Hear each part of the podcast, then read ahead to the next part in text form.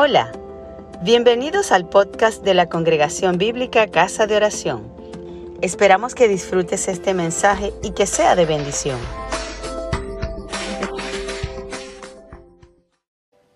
Felicitaciones a todas las madres en este día tan especial. Bendigo a esa mujer que Dios escogió para llevar en su vientre tan hermosa criatura. Esa eres tú. Te bendigo, mujer para que el Dios eterno se acuerde de ti y despliegue un manto de fortaleza y misericordia, para que las presiones y las angustias de la vida no ahoguen la fe que te sostiene y el amor que tú sientes por Él. Te haga el Señor sólida y estable, para que los fuertes vientos de la vida no se levanten y afecten la estabilidad de tu hogar. Señor, en esta hora te damos gracias, Señor, porque tú eres bueno y misericordioso. Y ahora te ruego en este momento que tú bendigas, Señor, todos los hogares de todas las madres, Señor, en Venezuela y en todas las naciones del mundo. En el nombre de Jesús.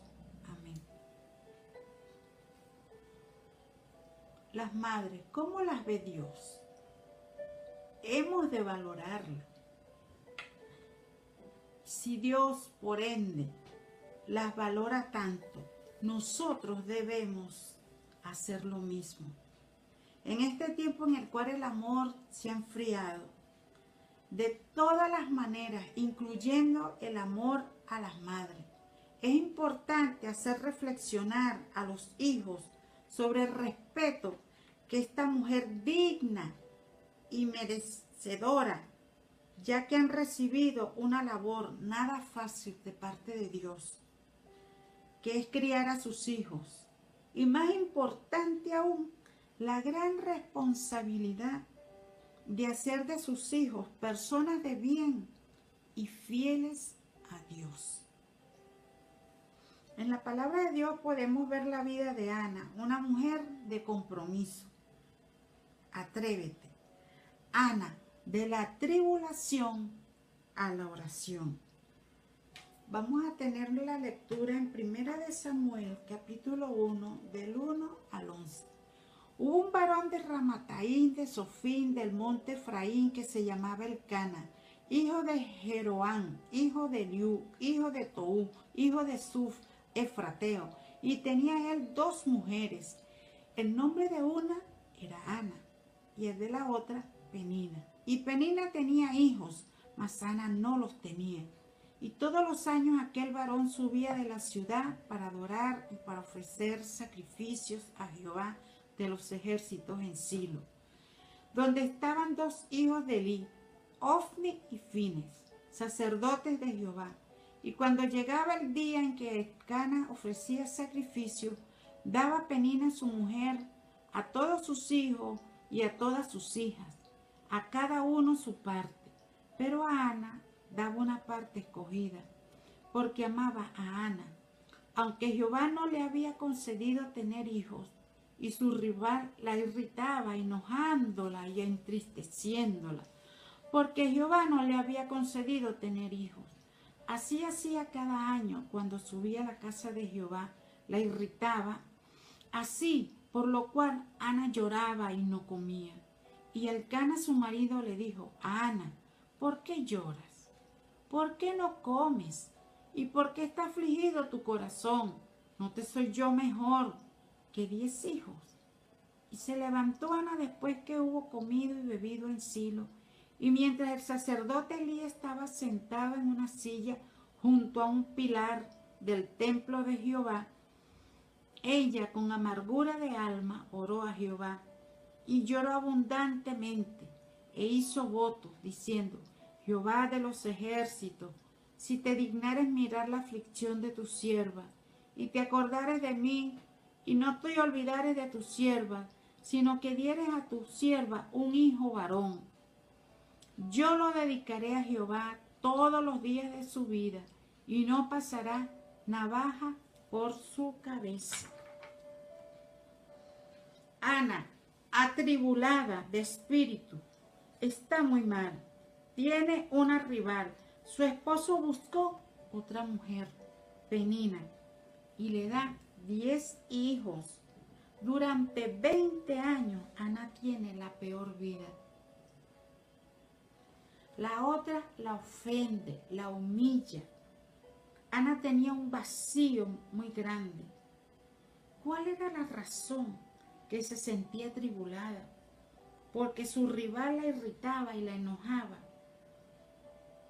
Esto puso a prueba su corazón, su corazón de madre, que era, ella no era madre.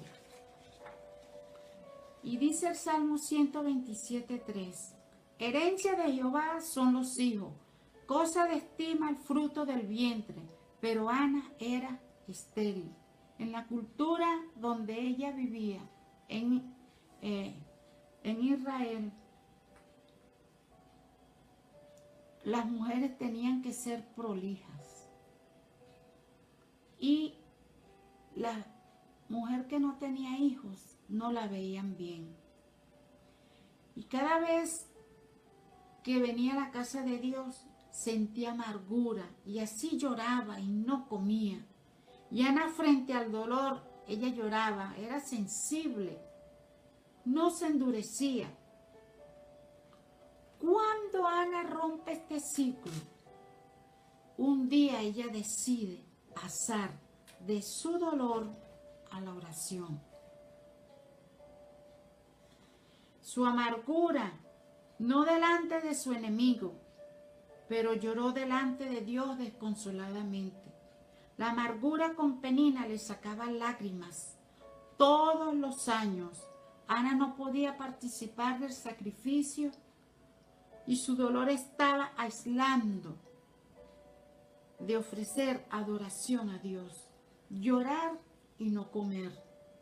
Ella no devolvió injuria por injuria, decidió cambiar el dolor por la oración. Que la tribulación no te detenga.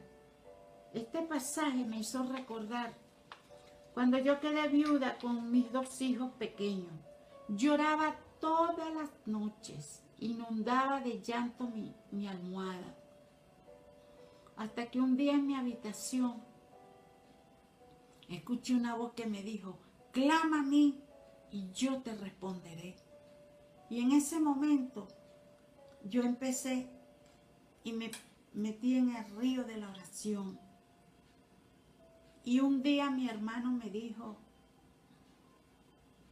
mira, en Los Teques hay una casa de retiro. Vámonos a hacer un retiro de tres días. Y nos fuimos con los muchachos que trabajaban conmigo. Y estuvimos allí clamando. Luego que salimos de allí, a mí me quedó ese sabor y ese gusto de volver a esa casa.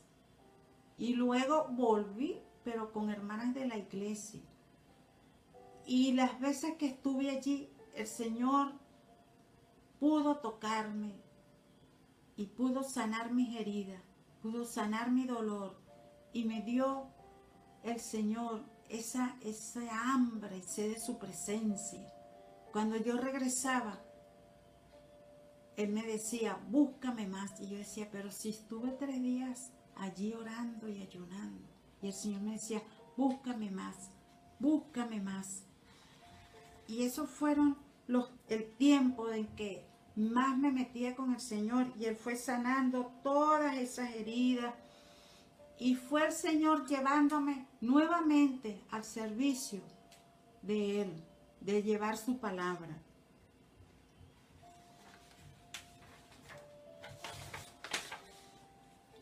Deja de valorar ese ciclo de tantos años. Ahora te digo, utiliza la oración para que allí puedas llorar desconsoladamente. No mires a tu enemigo, te la pasas comparándote con Penina. Que la tribulación no te detenga. ¿Quién te está afligiendo en este momento? Tu hijo. ¿Cuál es tu penina? Tu jefe. Tu lucha interna. Tu compañera de trabajo. Tu circunstancia te está tratando de llevar a un ciclo improductivo, a no adorar a Dios, levántate y decídete a romper ese ciclo. Dios te está permitiendo esa situación para que te acerques a Él. La única solución es orando, orando y orando. Es tiempo que veas. ¿Qué hizo Ana? Ana hizo una promesa, hizo un voto, se comprometió.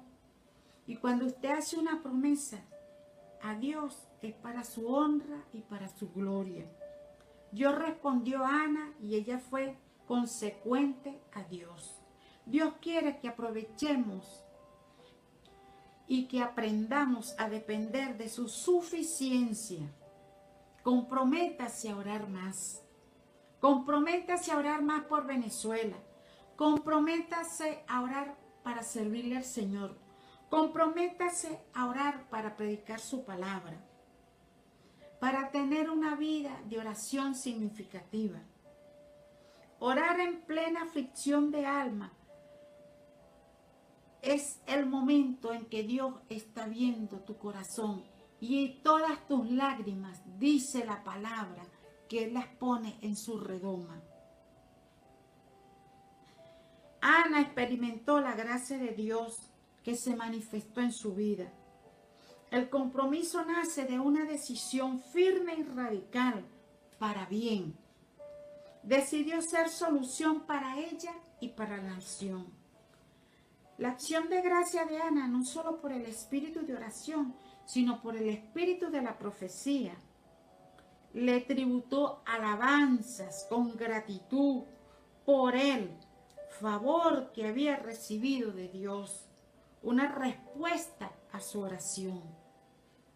En este momento, si estás pasando por esa tribulación, si estás pasando por esa amargura, si en tu hogar han venido los enemigos a dividir, a hacer situaciones difíciles para ti, es el momento en que vengas y derrames tu corazón, todo tu dolor, todo tu llanto en la presencia de Dios, no en la presencia de tus enemigos, porque el enemigo agarra fuerza cuando te ve triste, pero si tú te derramas delante de la presencia de Dios, el Señor te levanta. El Señor te da la fuerza. El Señor te da la solución. Hay una solución para tu vida.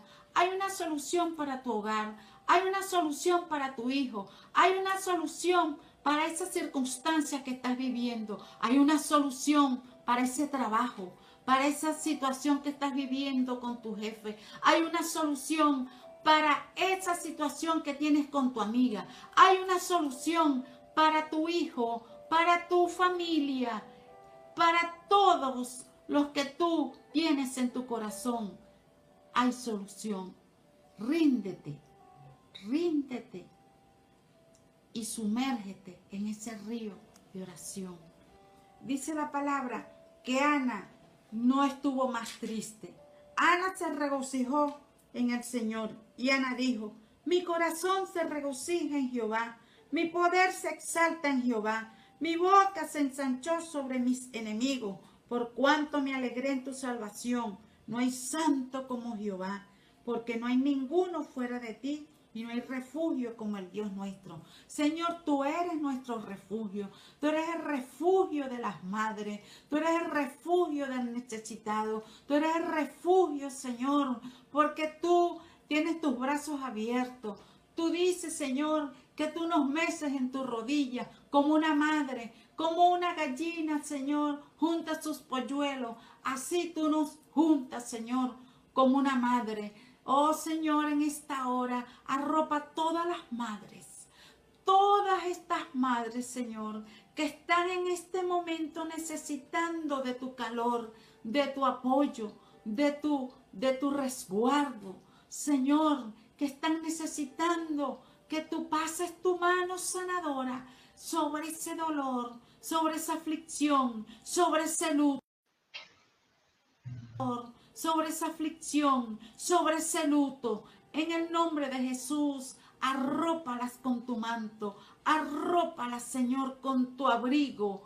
Tú eres nuestro abrigo, Señor. Bendícelas, llénalas de tu presencia, que ellas puedan sentir, Señor, tu presencia, tu calidez en esta hora. Y te damos gracias por cada madre alrededor del mundo. En el nombre de Jesús. Amén.